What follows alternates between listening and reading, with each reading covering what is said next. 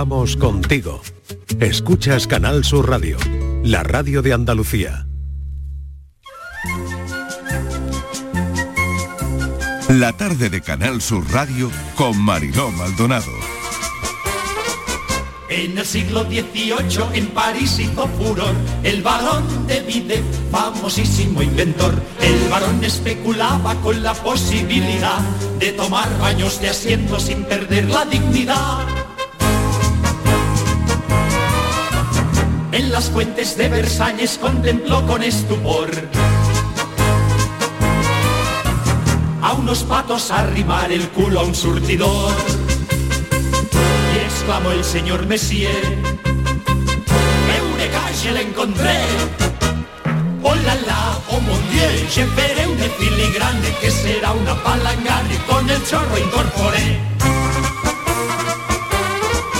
Con la excusa del diseño, el varón, el muy. Nueva hora en la tarde de Canal Sur Radio y creo que está claro cuál va a ser nuestro tema de conversación de hoy. Por la canción que hemos puesto, pues si lo estaban pensando, lo han adivinado. El tema de conversación de hoy va a ser el bidé. El bidé es para ustedes insustituible. ¿Merece tal vez el bidé un manifiesto a su favor? Porque los interioristas lo están quitando de alguna manera. No sé si es que el bidé está entrando en desuso y está poco a poco siendo condenado al ostracismo. Estíbaliz Martínez, de nuevo con nosotros. Eh, Patricia Torres creo que ya está también por ahí. aquí. Claudia Aquí también. estamos. Bueno, aquí supongo que va a haber debate y división, porque em, ¿creéis que el bidé puede ser sustituible?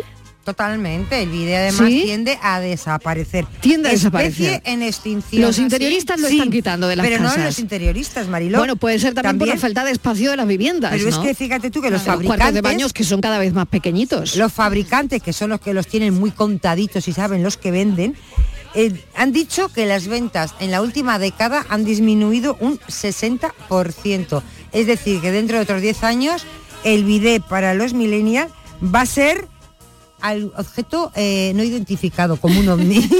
Pues yo soy millennial y a mí me extraño. encantan los vídeos. va a ser objeto no identificado. Mariló. Eh, Ah, pues yo defi- defiendo mucho el video. Sí, sí, 100% O sea, con aquí ella. ya hay Mira. quien defiende el bidé Sí.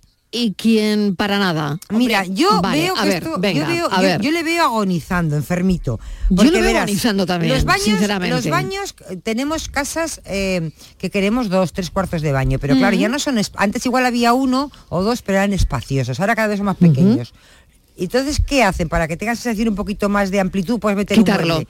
Están claro. quitando el bidet, también por cuestión de, de espacio. Cuando Yo creo por espacio básicamente, ¿eh? cuando a ti te ponen un bidet, eso es una molestia, porque es que no puedes ni sentarte en el trono.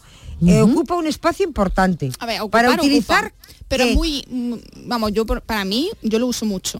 Hombre, por ejemplo, te huele los pies, Marilo.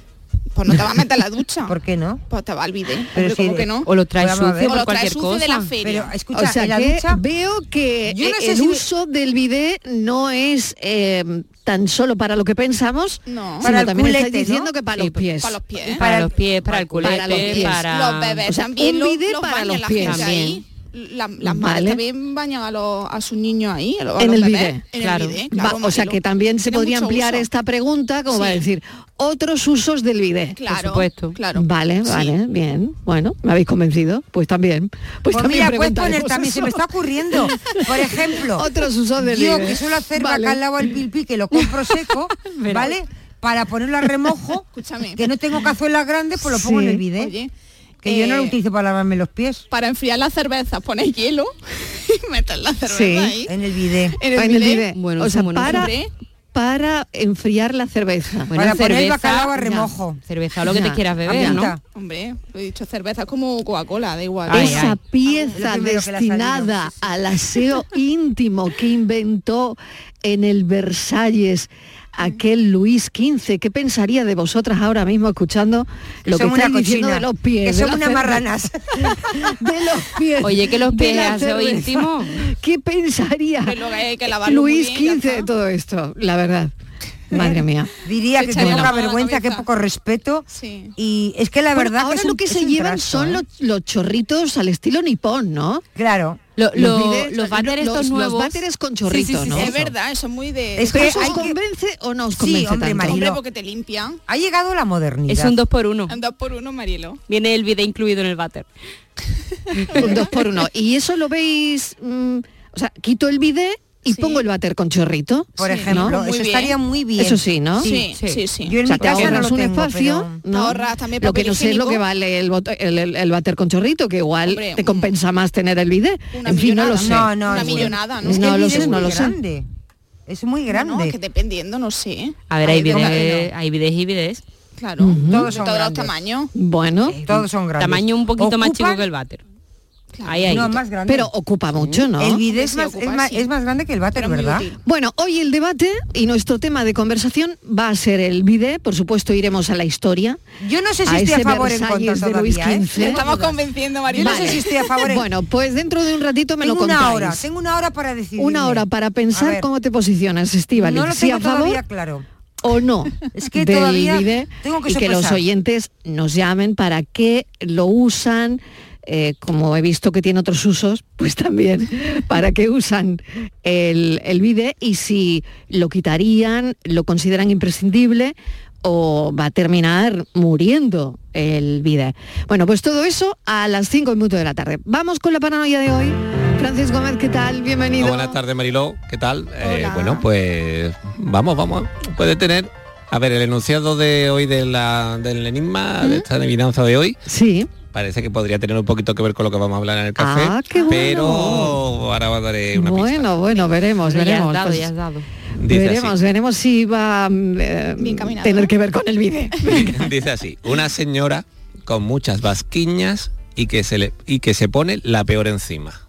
La paranoia Una señora con muchas vasquiñas Y que se pone la peor encima. Y que se pone la peor encima que no es otra señora, imagino. No. No. ¿Sabemos lo que Que es una se- vasquiña? Eh, No. yo no. Vasquiña. no. Vamos con la pista entonces. Venga. Vamos con la pista así. y vamos con definición de vasquiña. Sí, por favor. No te- Una no te suena, ¿no? Vasca. Si vamos a Wikipedia, dice Wikipedia que una vasquiña es un tipo de falda o saya que se usaba en España, Ah. las mujeres, que usaban en España las mujeres, en- Vale. de lo- en lo- entre los siglos XVI a XIX. Qué bueno. O sea, incluyendo la época del bidet, que, que se inventó. Claro, Qué claro. difícil, Sí, habría está que con- subirse la vasquiña. Está confeccionada con muchos pliegues en la cintura, por lo que produce un vuelo muy amplio. Y entonces tiene muchas, la Entonces señora. una señora con muchas vasquiñas Sí. que se pone Y la no es una encima. niña haciendo vale. Y yo creo que, ya, que la pizza ya nos puede dar algo. A mí, Francis, Ay, pues a mí me está, ¿eh? a mí me está entrando hasta ganas de llorar de lo mala Ay, que soy. que iba al baño. De verdad, ganas de De lo llorar que acaba de entrando. pensar, de lo que acaba de pensar. Vale. De verdad, eh, de lo Unas torpe que soy. De lo torpe que soy. Unas vasquiñas Una señora Eh, con muchas vasquiñas sí, y que se que son pone unas faldas, unas ¿vale? faldas y que se pone la peor encima. Y que se pone la Muchas, peor o sea. encima. Ya se me ha ocurrido a mí una cosa que podría ser, pero que se usa mucho y que hay en muchas casas, Eh, seguro que sí. seguro que sí. Ay, pues, pues seguro que bueno, quizás, ¿Hay en quizás muchas lo tenga, casas? quizás lo tenga. ¿En qué zona de En la el casa cuarto de estar? baño. No, Relacionado con el bidet. no, No, tampoco, tampoco. Una mesa camilla. Tampoco. Por decir. Pues hay Hay que mesa, hay mesa. cosas, En la- en la gracias. zona donde está, Porque una vez yo- Pero está, ya no digáis nada más, Pero. Una vez Eh, acerté. nada más, nada más. ya nada más. 670 94 30 15, 670 940 200 y si lo saben, llamen a Francis Gómez, que está esperando. La paranoia de la tarde. Ser jugador de la selección hace que todos los focos estén puestos en ti. Pero esos focos no deberían estar solo sobre nosotros, sino también sobre esos jóvenes que, junto a sus padres y abuelos, siguen haciendo de nuestro país El más rico del mundo. Alimentos de España, el país más rico del mundo. Precios locos, locos en Rapimueble. Apilable de salón 169 euros. Dormitorio de matrimonio solo 299 euros. No esperes a que lo cuenten. Y paga en 12 meses sin intereses. Rapimueble, el número uno en precios y calidad. Más de 200 tiendas en toda España y en rapimueble.com. Entran en una cueva increíble a toda velocidad buscando el tesoro y de repente... ¿Pero dónde veo esta peli? Esta peli más que verse, se vive. Explorers, welcome to Uncharted, el enigma de Penitence. Descubre en junio esta nueva inolvidable atracción, solo en Portaventura World. Made to remember. Hotel más entradas desde 89 euros. Consulta condiciones y viaja con la confianza de viajes el corte inglés. En Canal Sur Radio, por tu salud, responde siempre a tus dudas. Hoy hablamos de la esclerosis múltiple y de los avances que desde diversas acciones y áreas buscan el bienestar de los pacientes para el retraso en el avance de la enfermedad y su autoimplicación en esta situación. Lo hacemos con los mejores especialistas en directo y desde luego con tus dudas, preguntas y experiencias. Envíanos tus consultas desde ya en una nota de voz al 616-135-135. Por tu salud, desde las 6 de la tarde con Enrique Jesús Moreno. Más Andalucía, más Canal Sur Radio. Canal Sur Sevilla, la radio de Andalucía. ¿Quieres disfrutar cada momento del verano? Es hora de retomar tu entrenamiento. Ponte en forma para el verano con Basic Fit. Empieza con 5 semanas gratis y una mochila. Mañana es el último día. Basic Fit. Go for it. Cantando bajo la lluvia, el gran clásico de Broadway llega al Cartuja Center. No te pierdas la comedia musical más aclamada de la historia con sus increíbles coreografías, un decorado de película y lluvia real en el escenario. Del 15 al 18 de junio. Entradas en el corte inglés y cantando bajo la lluvia.es. Presentamos la experiencia perfecta de Sirsa Renault. Nosotros te ponemos 250 Renaults de kilómetro cero a elegir.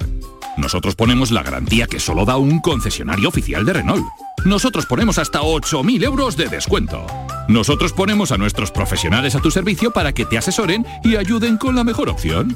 Y tú solo tienes que venir a vernos a nuestros concesionarios Sirsa Renault en Sevilla o entrar en sirsa.com.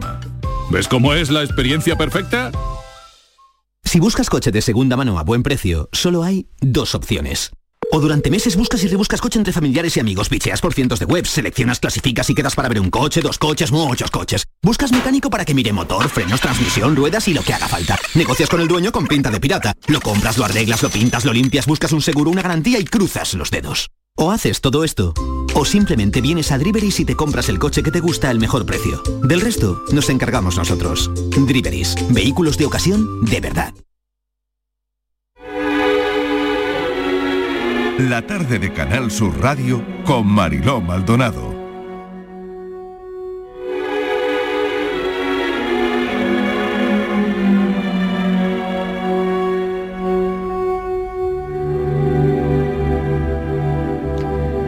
Cuatro y 18 minutos de la tarde, nuestra siguiente conversación en esta entrevista que no dudamos en llamar La vida a veces, es con Álvaro Trigo.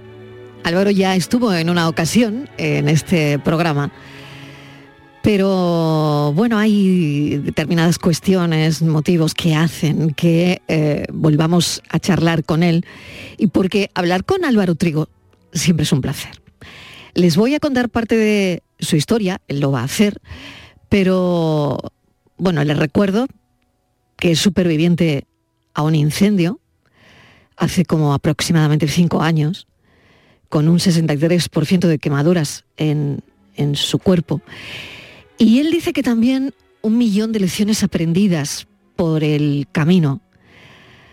Y como deportista, siempre afrontando un último reto solidario, penúltimo, con ganas, con, con sonrisa, porque, bueno, pues ha sido un, un, peregrinar difícil el suyo, desde que afronta todo lo que le ocurrió hasta tantísimos meses en el hospital. Álvaro, bienvenido. ¿Cómo estás? ¿Cómo te encuentras? ¿Qué tal? Muy buenas tardes. Muy bien, la verdad. ¿Cómo sigues? Pues mira, muy bien. La verdad que, bueno, como, como, como ibas diciendo, pues aquí preparándome ya para, para otra aventura. Claro. Cuéntanos un poco tu historia para, para que los oyentes eh, se sitúen, ¿no? Eh, la tuya es una historia de, de superación que has contado un montón de veces, pero que creo que va íntimamente ligada con el deporte también, e íntimamente ligada a la vida, a la vida en sí misma, a la vida a veces, además. Sí, efectivamente. Bueno, pues yo eh, cuando tenía 23 años, eh, tengo 29 ahora, es decir, esto sucedió en el 2018, eh, en una casa que, bueno, que tiene mi familia en, Andújar, en la Sierra de Andújar, pues bueno, por un accidente doméstico hubo un incendio en el cual, pues al intentar yo apagarlo, acabé quemándome el 63% del cuerpo, que son, bueno, los brazos, la espalda y las piernas. Eh, por suerte pude salir por mi propio pie de, la casa eh, y bueno, la ambulancia me trasladó al hospital de Andújar y, ahí en Andújar me sedaron y decidieron que, bueno, que había que trasladarme al Virgen del Rocío de, de Sevilla. ¿no? Ahí entré en la UCI, estuve 10 días en coma, entre los cuales pues, eh, pues debido a la gravedad de las heridas pues estaba un poco, pues estaba realmente crítico. Pero gracias a, pues, la verdad que a, todos los sanitarios que hay ahí, a los grandes profesionales que son, que, que me pudieron salvar la vida, eh, pues a los 10 días me despertaron y bueno, pues estuve, me subieron a planta y estuve cuatro meses en, en la planta. Y después, pues, eh, bueno, la recuperación, una vez me dieron el alta, ¿no? Que es, bueno, son cuatro meses en los cuales pues hay muchas dudas, ¿no? No sabe, Mm. Al principio no sabía si iba a sobrevivir, si no iba a sobrevivir. Eh, pues, pues bueno, cosas que no, no solo me pasan a mí, ¿no? Esto es más habitual de lo que, nos creemos. Y bueno, pues eh, luego empezó la, rehabilitación, que en un principio parecía que iba a ser un camino muy largo, pero que gracias al deporte, gracias al apoyo de los médicos del Virgen del Rocío y de mi familia, pues se pudo acortar bastante. Hay, bueno, algo que me interesa muchísimo, que es la, superación en, todo esto, Álvaro. Y también un poco el, el papel que jugó tu familia, tus seres queridos, tus amigos cercanos para, tu recuperación, ¿no? Y, y, cómo después fue cambiando probablemente tu, discurso en tu mente, ¿no? Pu- Pues de, de ver esa dificultad, pues primero de salvar la vida, ¿no? De salir del coma, eh, de la recuperación y de todo eso, ¿no? Y cómo poco a poco, pues me imagino que también, como te decía, con la ayuda de, de tu gente cercana, pues eh, ese discurso se va transformando. Me imagino que primero en tu cabeza y después llevándolo a la práctica. Y el deporte ayudaría en parte, ¿no? Sí, claro, efectivamente. Al final, eh, mi familia y la gente del hospital, pues fueron, realmente fueron la clave porque eh, eran los que me hacían cambiar ese, ese discurso, ¿no? Yo, pues sobre todo al principio estaba muy negativo y solo y pensaba que me iba a morir sí o sí, que no había manera de salvarme y que encima iba a morir sufriendo, ¿no? Eh, y luego más adelante, aun sabiendo mi, mi, pronóstico una vez salí del hospital, que era pues en principio pues ser dependiente durante un largo tiempo, ¿no? Eh, pues tanto mis padres como pues eso, amigos y familia, a mí me hicieron creer que no, que ya era una persona normal, entonces pues ciertos esfuerzos que quizás no debería haber hecho o que, o que no eran muy recomendables o, o eso pues eh, eh, yo los veía normales, ¿no? Porque mis padres sobre todo ni me celebraban las cosas que hacía como algo extraordinario, con lo cual eh, ellos estaban todavía haciendo un trabajo todavía mucho más fuerte ¿no? conmigo, que era el, ayudarme a mí sin que yo me diera cuenta muchas veces. Cada persona es diferente. Es verdad que cada persona es un mundo que aquí no hay eh, algo que podamos hablar en común para todas, ¿no? Porque cada persona tiene sus reacciones, cada persona tiene sus propias emociones, ¿no? Y- pero, pero sí que hay una cosa, mm, Álvaro, probablemente eh, común, que es la comprensión, ¿no? Eh, la comprensión, el, respeto y, la ayuda, ¿no? Tú estás en la Fundación 38 grados y no sé si tienes un nuevo reto ahora, Álvaro. Sí, eso es. Bueno, ahora justo, después del accidente, pues eh, casi cada año hago un reto solidario, ¿no? Para, pues eso, para ayudar a fundaciones, ONGs. Y en este caso, pues con la Fundación 38 grados, lo que estamos intentando, pues que, la verdad pues, nos estáis ayudando muchísimo, porque por un lado es darle visibilidad a esta fundación que se dedica a intentar cumplir el último deseo de, de las personas, bueno, tanto niños como adultos que están en cuidados paliativos, ¿no? Eh, y claro, y para ello lo que hemos hecho es un reto solidario que junto a, no lo voy a hacer yo solo, lo voy a hacer junto a dos amigos que son de Granada, que uno es Miguel Sola, que es médico, y otro Jaime Molina, que bueno, trabaja en un fondo de inversión aquí en Madrid. Y bueno, el reto es, eh, eh, por un lado, escalar el, Mon- el Mont Blanc, ¿no? la montaña más alta de los Alpes, que nos iremos del 9 al 15 de julio, y 15 días después eh, atravesar el estrecho de, de Gibraltar nadando. Bueno, Entonces, pues es un reto doble, un reto doble. Álvaro, reto doble, ¿no? ¿Qué quieres eh, significar con todo esto? Es decir, esto también es, eh, no sé si tiene que ver, porque claro, tú, tú experimentas cambios en, en- en tu cuerpo después de- del accidente, después de, de todo lo que te pasó, ¿no? Pero con esto quieres decir cosas, ¿no? No sé si quieres decir que se puede, no sé si quieres decir también que algunas personas pueden. Eh, de alguna manera, quieres trasladar algo a la sociedad. Sí, bueno, simplemente es eh, pues a mí lo que me pasó, ¿no? Realmente yo cuando, cuando estaba en el hospital y pensé que no salía, a mí se me habían quedado muchísimas cosas por hacer. O, muchas veces me, me acordaba de, de cosas que en cierto momento me habían dado pereza o cosas que me había apetecido hacer, ¿no? Como este tipo de aventuras. O, viajar o eso, realizar. A mí siempre me han gustado mucho los retos, incluso antes del accidente, ¿no? De- deportivos.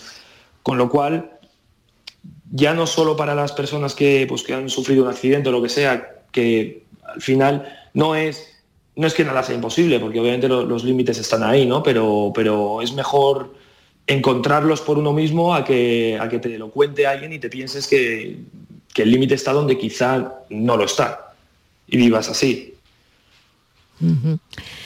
Pues Álvaro, eh, no sé qué, qué decirte porque es admirable. Eh, todo esto que haces es absolutamente admirable y, mucha gente, bueno, pues se mirará en ti también como, como en un espejo. Eh, todo es para recaudar fondos para la Fundación 38 Grados, que se dedica a cumplir los últimos deseos de niños y adultos que se encuentran en cuidados paliativos. Háblame de la fundación, que me parece también muy importante. Sí, la verdad es que es una fundación que, que, pues muchas veces es un tema complicado, ¿no? que también creo que es un problema de esta sociedad, que parece que no, no se puede hablar de la muerte o como no es, no es algo agradable, pues intentamos esconderla o evitarla, ¿no? y realmente es algo que, es, que está aquí y que, que todos vamos a pasar por ella, con lo cual eh, cuanto más lo normalicemos mejor.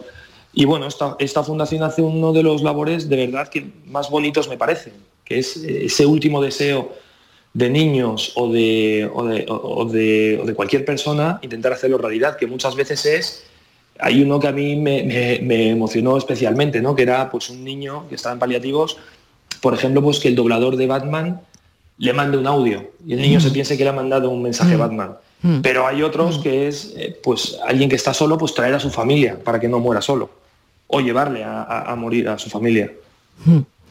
Qué difícil todo eso, Álvaro. Y, y no sé si mm, cuando tú compartes tu experiencia y que, y que lo haces con muchísima naturalidad y que fue una experiencia pues francamente difícil, dura, tanto para tu familia como para ti principalmente, es, es importante también el cómo conectas ¿no? con, con lo que pasa dentro de, de esos cuidados paliativos, con lo que ocurre, ¿no? Dentro de el querer cumplir esos últimos deseos de esos pequeños, bueno, pequeños y adultos, ¿no? Que se encuentran en, en sus últimos momentos, ¿no? En sus últimos días. Claro, es una. Claro, o sea, al final es que es, es una fase muy delicada y es. eh, y bueno, al final esta labor al final es una labor muy dura, yo creo, sobre todo para, para, para la gente, bueno, para, las chicas que están en la fundación y también para los que trabajan en, cuidados paliativos. Seguramente sea algo muy duro, pero a la vez igual o más, eh, o más, más bonito que duro, ¿sabes? Álvaro, luchar por estos retos eh, que devuelvan la ilusión a mucha gente, que como digo, vean en Álvaro Trigo alguien a quien seguir, pues seguir en redes, seguir en, eh, como influencer, desde luego, pero como influencer mm, de los, yo diría, y permítanme que lo diga, de los auténticos, de los que verdaderamente te pueden enseñar de, de una experiencia, ¿no? ¿Te costó, te costó mucho eh, lograr estos retos deportivos solidarios? Es decir, tomar la decisión de, de decir, bueno, pues ahora lo que yo voy a hacer es esto, ¿no? Bueno, para mí eh, fue un poco liberador también, ¿no? Porque más que costarme, la verdad me costaba más físicamente, pero al final mentalmente me relajaba mucho poder hacer esto, porque era una manera, muchas, muy pocas veces se habla ¿no? de que sobrevivir a veces también es un poco complicado, porque eh, pues quieras que no, a veces te planteas el por qué tú has sobrevivido y otras personas no, ¿no? y quizá pues haciendo este tipo de cosas que tampoco es tampoco es muchísimo pero es pues bueno eh, ap- aportas lo que puedes eh, le intentas dar sentido Claro. Le intentas eh, dar un, un sentido que a veces, pues, pues eso, hay que encontrarlo, ¿no? Hay que encontrar ese sentido, porque a veces, bueno, pues llega ese momento, llega ese día tras unos meses muy difíciles, años difíciles, donde no sabes si vas a poder andar o no, eh, si las infecciones van a ir a menos, ¿no? Por, por las secuelas de, de las quemaduras. En fin, todo eso que es tan importante y que al final pues te abres de, de alguna manera, abres, abres tu mente, ¿no? No sé cuál fue tu primera motivación y si la recuerdas, ¿no? Porque a veces de estar tumbado en, en una cama, pensando que te va a costar salir de ahí, en el cómo, no sé si hay una motivación para dar el salto, ¿no? Para decir, bueno, pues mira, me levanto, me levanto y, hago esto. No sé si eso es cuando te despiertas del coma por primera vez o, no lo sé, como cómo fue en tu caso, Álvaro. Pues eh, en mi caso fue, bueno, yo, yo, no te, no te voy a mentir, no me voy a poner aquí como, como nada. O sea, yo realmente cuando me suben a planta, yo lo que quiero es morirme. O sea, no, no, no, no pensaba ni en levantarme ni en, ni en nada. De hecho, se lo digo a mis padres, se lo digo a los médicos que, pues eso, si hay alguna manera, que, que- que yo estoy dispuesto. Pero al final, cuando empecé a levantarme, cuando empecé a plantearme que igual podía salir de ahí, ¿no? La motivación era el pensar. Al principio las, las metas son diferentes, ¿no? Al principio es hacer una vida normal, luchar por, por hacer una vida normal, ¿no? Y una vez eh, pues te pones la- por primera vez en pie, te das cuenta que puedes empezar a andar, las cosas cambian y en tu cabeza las cosas cambian y ya quieras que no, pues en mi caso fue el decir, de una manera u otra voy a volver a correr, que era lo que a mí más me gustaba, ¿no? Y encima estás metido en un ambiente ahí de, de hospital y tal, y, y- y dices, si lo puedo utilizar también pues para, para que alguien vea que otra persona que se ha quemado pues lo ha conseguido y lo tenga más fácil, porque siempre es un poco más fácil cuando tienes a, cuando tienes un, un precedente, ¿no? Que ya, ya, ya sabes que alguien lo, ha- lo ha, lo ha hecho, pues eh, mentalmente quizás sea más fácil. Es que qué difícil, qué difícil mm, es todo y, y qué fácil es cuando te escuchamos. Y otra cosa que te quiero preguntar ya casi para, para acabar, el, el cómo te tratan tus amigos, ¿no? O, o cómo era tu, tu relación, que también me parece muy importante, ¿no? Para quien esté escuchando esta entrevista, ¿no? Eh, porque de alguna forma hay una condescendencia en cómo tratamos a nuestros amigos que han pasado por una situación como la tuya, por ejemplo. Y eso tal vez tampoco esté bien, tampoco sea bueno, porque el que está mal se está dando cuenta. Claro. Eso, eh, eso me pasaba sobre todo al, principio, no con, no con todos, por ejemplo con mis primos no, pero con algunos amigos no me notaba que me trataban diferente, me trataban, yo al final yo intentaba parecer normal y ellos con al revés, con todo el amor del mundo, porque al final lo hacen porque son personas que te quieren y quieren cuidarte porque te ven mal. Pero claro, eh, cuando tú quieres intentar parecer o, te estás forzado por, parecer normal, eh, porque aún no te puedes levantar bien, porque no puedes salir de tu casa mm, sin que nadie te esté cuidando, ¿no? O lo que sea, eh, pues te duele mucho, ¿no? Y quizás ese fue también un poco el, el- lo que mm, la, chispa, ¿no? Que arrancó el que yo le dijera a, mi madre que, que quería ir al gimnasio y que, bueno, me dijese en- enseguida que sí y, se apuntara, vamos, y viniese conmigo. Álvaro, qué ejemplo. Yo cuando leo tu historia y cuando leo esas partes donde cuentas, bueno, se me abría la piel de todo el cuerpo, sangraba todos los días, pero me compensaba, ¿no? Me compensaba ir al gimnasio, me compensaba seguir corriendo, me compensaba pensar en esos desafíos extremos, ¿no? En esos desafíos como el de ahora para llevarlo a la Fundación 38 Grados que se dedica a cumplir, como decía, los últimos deseos de niños y adultos que se encuentran en cuidados paliativos. Álvaro, mil gracias de nuevo por esta charla y no sé si quieres añadir algo más. Mil gracias. Eh, bueno, lo único es hemos abierto un, un link por si alguien quiere colaborar con lo que sea, ¿no? que si pones en Google eh, mi grano de, de arena Mont Blanc, Estrecho de Gibraltar, es el primer, el, el- el primer, la primera, el primer link que te sale. Y ahí si alguien quiere, pues se puede colaborar. Pues son los siguientes retos y habrá seguramente muchos más. Y si alguien quiere es. colaborar, seguid a Álvaro Trigo. Gracias Álvaro, un beso y un abrazo enorme. Cuídate mucho. Un beso muy fuerte. Muchísimas gracias, de verdad. Gracias por estar. Gracias por ser.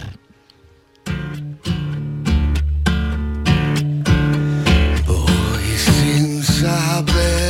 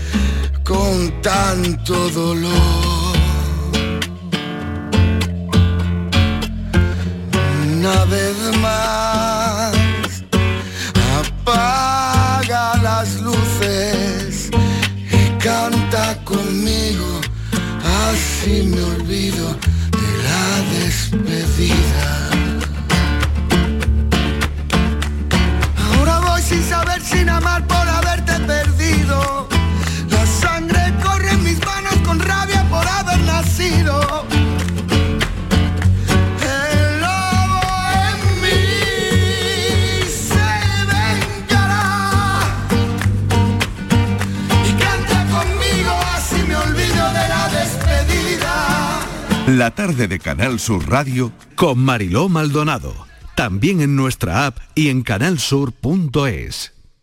Su compañera le ha acusado de trato vejatorio en el trabajo. ¿En el trabajo? Sí, casi nunca está. La nueva película de Leo Harlem. Muy gorda, la has debido de liar en la hacienda para que te trasladas aquí. Va a hacer tu trabajo te va a callar cualquier comentario machista, sexista, racista, homófobo, transfobo, gordófobo o discáfobo. ¿Estamos? Como no abre el lenguaje de signos, no. Una comedia políticamente incorrecta. Se la legua que eres una LG. ¿Perdona? HDMI. Como Dios manda. 2 de junio, solo en cines. No sé cómo no nos hemos extinguido todavía. Montepío, ¿en qué podemos ayudarle? Quería informarme sobre su seguro de decesos. Aquí tiene nuestra oferta. ¿Y en ese precio tiene cobertura completa? Sí, lo tiene todo cubierto. Compañía con más de un siglo de experiencia. Visite montepíoconductores.com. Montepío, lo tiene cubierto. Laura es una persona con discapacidad visual. Es profesora y tiene un mensaje para todos los que jugáis a los rascas de la 11. Bien jugado. Porque cuando juegas a los rascas de la 11, además de poder ganar miles de premios, haces que las personas con discapacidad sean capaces de todo. A todos los que jugáis a la 11, bien jugado. Juega responsablemente y solo si eres mayor de edad. Ya está aquí el verano, con sus playas infinitas, sus pueblos blancos y todo el tiempo del mundo para ti. Tiempo para hacer lo que tú quieras o no hacer nada de nada. Es tiempo de verano. Date una alegría. Ven Andalucía. Campaña financiada con fondos FEDER, Junta de Andalucía. La mañana de Andalucía con Jesús Vigorra. Con la información más útil y la mirada de Andalucía al mundo y a tu mundo, nos ponemos en marcha. Con tu participación, porque te escuchamos y atendemos tus quejas, con las entrevistas y la crónica que te interesa, con una tertulia que da que hablar. La mañana de Andalucía con Jesús Vigorra. De lunes a viernes desde las 6 de la mañana. Más Andalucía, más Canal Sur Radio.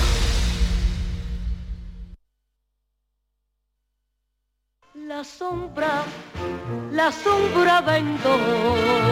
Don Manuel Hidalgo, responsable de ventas de Tordos Quitasol, nos informa. En esta época del año podemos instalar con comodidad todo tipo de tordos y carpas en todos los modelos y sistemas, tordos con motor y tordos automáticos. Pero eso saldrá carísimo. Ese es un error, José Antonio. Estamos con precios en promoción y con facilidades de pago. No me diga más. Llámenos al 954 33 29 88. Recuerde, 954 33 29 88 y olvídese de aquello ya tan lejano de... Leopoldo, échame el tordo. Y pase a la modernidad, a... Corrito, dale al botoncito. Tordos y carpas quitasol, la sombra de Sevilla. La sombra, la sombra.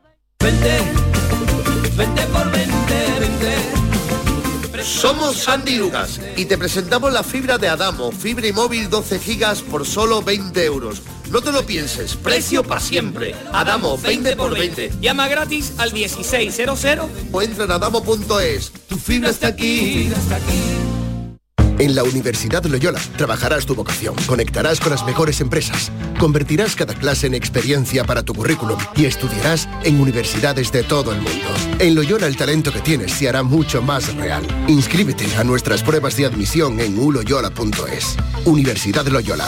We are talent.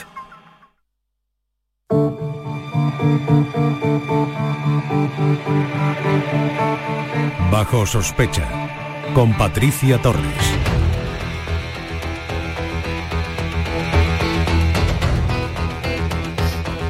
Antes de comenzar nuestra sección de hoy por lo delicada, es importante destacar que tener un trastorno psiquiátrico no es un predictor de comportamiento violento. La gran mayoría de las personas con trastornos mentales no cometen actos violentos.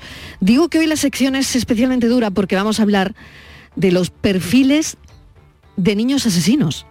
Hay factores como el entorno social, la familia, la historia de abuso o trauma, la disponibilidad de armas, también pueden influir en el comportamiento de un niño. Hay un libro que nos ha llamado la atención que se llama Perfiles psiquiátricos de menores asesinos, de niños asesinos. En el libro hay ejemplos de niños parricidas, de matanzas escolares perpetradas por adolescentes, de adolescentes en las guerras. ¿Cómo es el perfil, Patricia Torres? Mariló, muchos son agresivos, impulsivos, desafiantes, dominantes, mentirosos, calculadores e insensibles al dolor humano y sin proyección de vida. En este libro que hoy presentamos, Perfiles psiquiátricos en niños asesinos, sus autores, César Alcalá, historiador de referencia, y Blanca Navarro, doctora en psiquiatría, exponen una serie de casos con el fin de estudiar las circunstancias y resolver con un exhaustivo análisis psiquiátrico forense cada uno de los casos presentados en este ensayo y con estos niños asesinos la tendencia es asignarles la categoría estigmatizante de la locura porque no es posible que hayan cometido semejantes barbaridades si hubieran estado en su sano juicio. Ante la falta de respuestas, la locura nos protege de la atrocidad del mal radical, si bien es cierto que la locura como tal, entendiendo como locura la enfermedad mental, pueden estar ligada a algunas de las conductas más atroces y bizarras. No podemos perder de vista que muchas conductas desviadas moralmente se llevan a cabo en ausencia de enfermedad mental. Porque el mal es una categoría en sí misma, independiente de la locura. Y aunque puedan reconocerse estructuras cerebrales alteradas en la psicopatía, no se considera una enfermedad mental, de tener alguna consideración sería la de enfermedad moral. Vamos a charlar con César Alcalá. Esta es una obra divulgativa para todos aquellos interesados en la materia criminalística y en la comprensión del comportamiento moral del ser humano. Esto forma parte también de una trilogía de César Alcaraz sobre hombres, mujeres y niños en este, en este caso. César Alcalá es historiador y coautor de este libro. César, bienvenido, gracias por acompañarnos. Gracias a vosotros por haberme invitado. Bueno, eh, qué difícil lo, lo, pensaba, ¿no? Cuando uno se tiene que adentrar en un perfil de un niño que, lo decía al principio, por a veces exposición a la violencia, repite hmm. patrón. Exacto, repite patrones, sí. Es que, bueno, eh, tenemos la mentalidad de que los niños son buenos por naturaleza, ¿no? Y en un momento determinado, lo que decías, es la trilogía, es decir, cuando tocamos hombres y mujeres, pues, hombre, no es que fuera más normal, pero sí que son personas que son adultas y que, bueno, que ya, tienen una edad, ¿no? Y claro, eh, hablando con el editor, si, si hacemos niños, y el hecho de hacer los niños, eh, pensamos de que, bueno, que, sería duro, de sería duro por, esto que, la gente tiene la conciencia de que el niño es bueno por naturaleza. Y poco a poco cuando nos fuimos adentrando, me fui adentrando, digamos, en la historia de los niños junto con Blanca, la verdad es que te hiela la sangre la, crueldad que puedan llegar a, tener estos niños que no, tienen nada, o sea, los adultos, eh, pues son igual de terribles que los niños. Voy a saludar a Blanca Navarro, ya que la ha mencionado, que es coautora de este libro, doctora en psiquiatría. Doctora Navarro, bienvenida al programa, gracias por acompañarnos. Gracias a, gracias a vosotros sobre todo por el interés y por haber querido poner el foco en, en este libro realmente. Muchas gracias. Antes de comenzar la sección, yo lo hablaba por lo delicada que es una sección de este tipo cuando estamos hablando de perfiles psiquiátricos de niños asesinos, ¿no? Es importante destacar que el trastorno psiquiátrico no es para nada un predictor de comportamiento violento. Exactamente, como decíais al principio, eh, lo primero de todo, y además os agradezco que hayáis querido empezar el programa rompiendo esta lanza en la lucha contra el estigma, que realmente las personas que padecen algún problema de salud mental es más probable que puedan ser víctimas de, algún tipo de delito que no autores. ¿no? A pesar de que durante muchos años pues, eh, pues han tenido que convivir con el estigma de la peligrosidad, ¿no? Y que incluso en medios de comunicación pues llenaban titulares eh, que ahora pues entidades en primera persona, entidades de familiares, pues han luchado muy activamente precisamente para que, para que no se asocie la enfermedad mental a la violencia ni a la peligrosidad, ¿no? porque si no, flaco favor estaríamos haciendo también al, al escribir este libro. Desde luego hay casos, Patricia, escalofriantes. Sí, hay un crimen que estremeció este país hace 23 años ya, Mariló, y fue el mm. crimen de la katana, José Rabadán. Todo el mundo lo recordará. Inolvidable, Inolvidable. Ese crimen, Patricia. 16 eh, años, mata a sus padres, a su hermana con una katana. Luego fue condenado a seis años en un centro de menores, otros dos en régimen de libertad vigilada, y él fue diagnosticado blanca eh, de psicosis epilíptica idiopática. Es decir, él realmente no sabía lo que estaba haciendo. Bueno, realmente esto es el, invitamos a los lectores o a los los, eh, los, eh, los, que están escuchando este programa precisamente a compartir con nosotros esta pregunta, ¿no? De bueno, realmente la moral asienta en algo, alguna estructura del cerebro, entonces se puede dañar.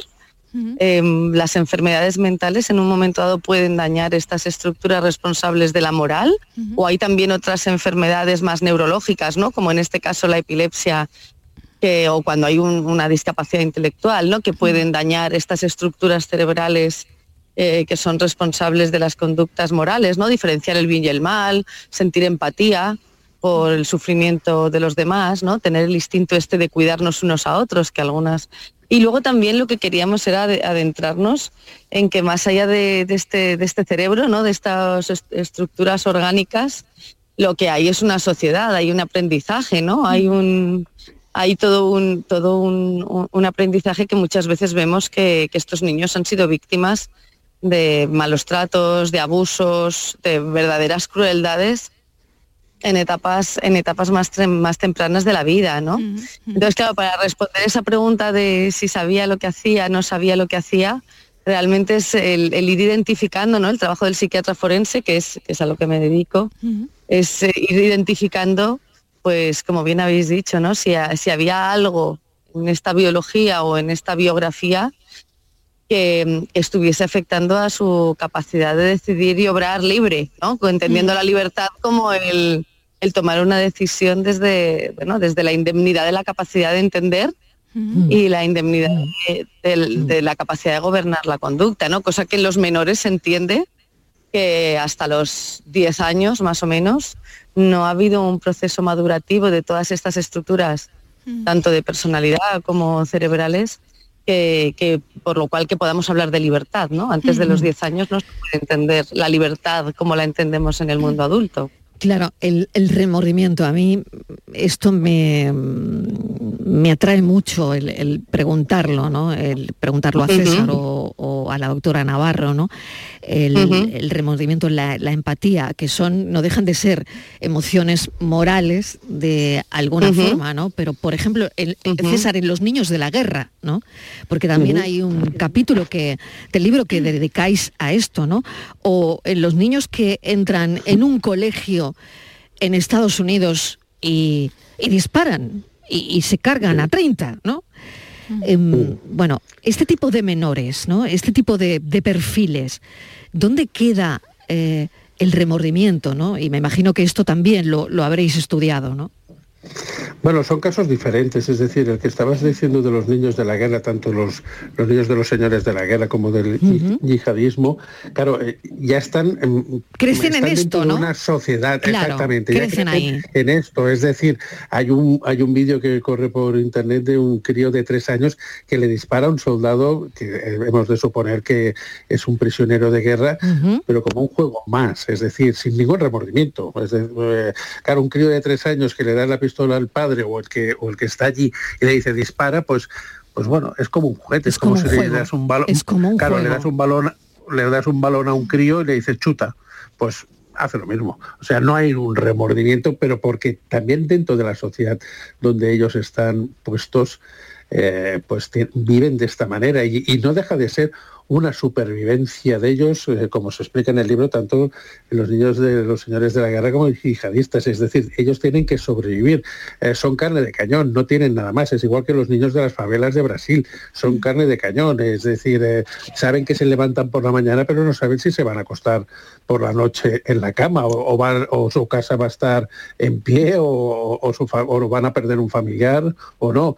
Diferente es los críos, digamos, que estos que entran a las a las, a, las escuelas, ¿no? Es un caso completamente diferente. Aunque el entorno de violencia, César, ¿no? El hecho de que puedan comprar mm. armas, de que, no sé al final, si esto también es un caldo de cultivo. Mm, sí, no lo sé, no lo sé. claro, claro es muy accesible todo eso, ¿no? Claro, Claro, pero, digamos, eh, salen, digamos, de, la normalidad. Es decir, eh, los críos que entran en una escuela y matan a sus compañeros, muchos de ellos al final, o casi todos, acaban siendo asesinados, muertos por la policía. Claro, entonces tampoco no tienen un sentimiento de remordimiento. Es decir, en ese momento eh, yo supongo que la adrenalina les, debe ir tan a tope que no tienen un remordimiento y al, fin, y al final, claro, como que acaban muertos, evidentemente el, remordimiento desaparece. son connotaciones muy diferentes de, unos críos con los otros. Hay además un, crimen, eh, César, que ocurrió aquí en nuestra tierra, en Andalucía, el crimen de San Fernando, conocido como la bruja de San Fernando. Dos adolescentes, dos amigas matan a una, a una chica eh, porque ellas querían saber qué se sentía al matar a otra persona. Ellas nunca se arrepintieron de este hecho, César. Bueno, arrepentidas están, eh, han, rehecho su vida vamos a decirlo entre comillas, esto de rehacer tu vida teniendo en cuenta que tienes eh, sobre tu conciencia que has matado a una persona. En ese momento era una cosa muy normal, muy normal para ellas, eh, quiero decir, en el sentido de que ellas querían saber lo que pasaba, eh, después se fueron a su casa, e incluso se fueron por ahí, encontraron al, novio, o sea, toda una normalidad increíble. Una de ellas acabó siendo eh, se sacó una carrera y se fue a trabajar a, Inglaterra, y en Inglaterra descubrieron que la, chica había, había, estado condenada por, por el hecho este de haber matado a esta compañera, ¿no? Evidentemente, eh, por ejemplo, tienes otro caso que es la de la escritora mundialmente conocida, Anne Perry, que, que también eh, ayudó a una, a una amiga suya a matar a su madre. Claro, Amperry siempre tuvo encima de, de su conciencia, aunque después se dedicó a escribir eh, novelas de crímenes, ¿no? Pero tuvo sobre su conciencia lo que había hecho y después de muchísimos años en un programa de televisión, eh, pues dijo la verdad, dijo que ella había, porque se lo preguntaron, claro, evidentemente los periodistas van investigando y un día tiras de un hilo y al final aparece lo que tú has querido esconder durante muchísimos años. Bueno, no sé si se avergonzó o no se avergonzó, pero lo dijo claramente que sí, que ella había cometido esta, bueno, este acto cuando era joven, evidentemente estaba arrepentida, pero bueno, eh, eh, tenía una vergüenza, digamos, de, de decirlo públicamente y supongo que en aquel momento se debió liberar de, de lo que había cometido, o como mínimo lo hizo público y entonces descargó un poquito más la conciencia a todo el mundo que se enteró de que ella había sido una niña asesina. Doctora Navarro, no sé si quiere añadir algo más sobre lo que está diciendo César, que me parece tan, tan interesante, porque al final, bueno, estamos abordando el, remorde- el remordimiento, la empatía, la moral, bueno, emociones morales al fin y al cabo. Sí, claro, en este proceso de lo que llamamos moral habría esta parte más de la conexión con las emociones de la otra persona. Luego había otra, habría otra parte de, de un cierto, esta- es la, la famosa hormona oxitocina, que ahora está de moda, ¿no? que es como la hormona que nos hace formar parte de los grupos y corresponsabilizarnos de los demás. ¿no? Pero luego dentro de la moral pues está todo lo que llamamos la ética, ¿no? lo que son los valores, el, el marco en el que nos han educado, que por eso eh, hemos hecho este abanico, ¿no? desde lo más estrictamente biológico hasta lo social, ¿no? y como por ejemplo eso en, en el yihadismo, lo que hay es un adoctrinamiento en los colegios en los cuales se les se educa a los niños a identificar al enemigo y no solo a justificar el matarlo, sino bueno, a justificarlo, promoverlo y además habiendo premios y prebendas y, bueno, premios económicos a las familias de los yihadistas que han matado a un, a un enemigo. Eh, que entonces, claro, se promueve desde este, claro, ya no solo desde lo educativo estrictamente familiar, sino desde una estructura más de adoctrinamiento, ¿no? Claro, al final eh, eh, esta parte de la moral, de lo que llamamos la ética, ¿no? Es el cómo nos autojustificamos las cosas que hacemos, ¿no? Y tenemos el, somos, el ser humano es, es- increíble pudiendo engañarse a sí mismo, ¿no? Eh, cuando hacemos algo que no está del todo bien, bueno, pero es que no lo podía hacer mejor, es que bueno, era la opción menos mala, o bueno, ha habido un daño colateral, o bueno, en el fondo se lo merecía, o es que realmente em, se lo ha ganado porque ha hecho tal. O sea, siempre encontramos, ¿no? Cuando, y digo, pongo estos ejemplos que son como muy cotidianos a pequeña escala, ¿no? Porque realmente es el- el- el- la misma forma de razonamiento que puede haber luego en un, en un acto más terrible, ¿no? Como puede ser un asesinato, que son las justificaciones de, de es que realmente la víctima se lo merecía por algún motivo, se portó mal conmigo, o bueno, fue un daño colateral, algo inevitable, o el mal menor, ¿no? No se pudo evitar.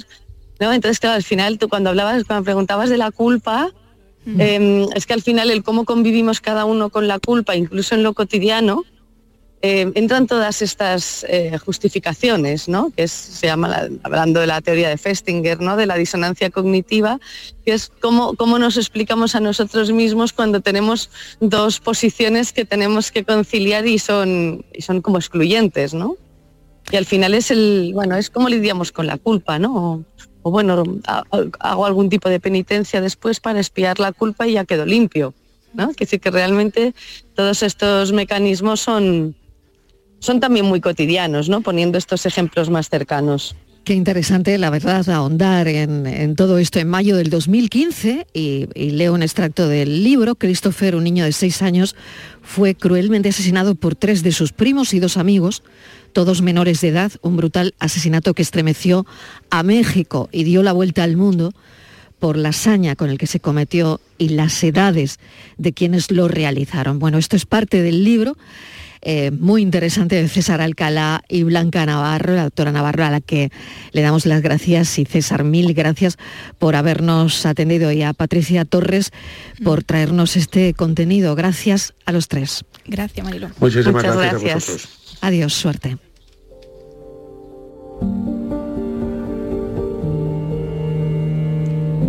Hoy es el Día Mundial de la Esclerosis Múltiple. Gracias a los avances terapéuticos, cada vez hay menos personas con esclerosis que desarrollarán grandes discapacidades, pero eso no quiere decir que la enfermedad no afecte a la vida diaria, incluso que no lo haga de forma importante cuando aparecen los brotes. Enrique se ocupa, Enrique Jesús Moreno, de este Día Mundial de la Esclerosis Múltiple tan importante para aquellas personas que a lo mejor van a ser diagnosticadas y no lo saben, por ejemplo. Bienvenido, Enrique. Es generalmente lo que suele ocurrir con cualquier cosa, por otra parte.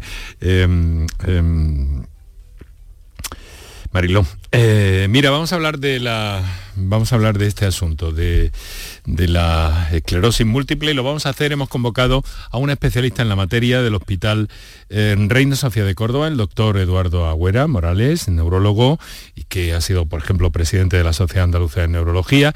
Y vamos a hablar con una persona que la padece, que la tiene diagnosticada desde hace años, María José Andrade, ella es periodista nos vamos a ocupar de hablar de sus eh, mm, necesidades, de sus puntos de vista sobre esclerosis múltiple a partir de las 6 y 4 minutos de la tarde. Gracias, Enrique. Te escuchamos.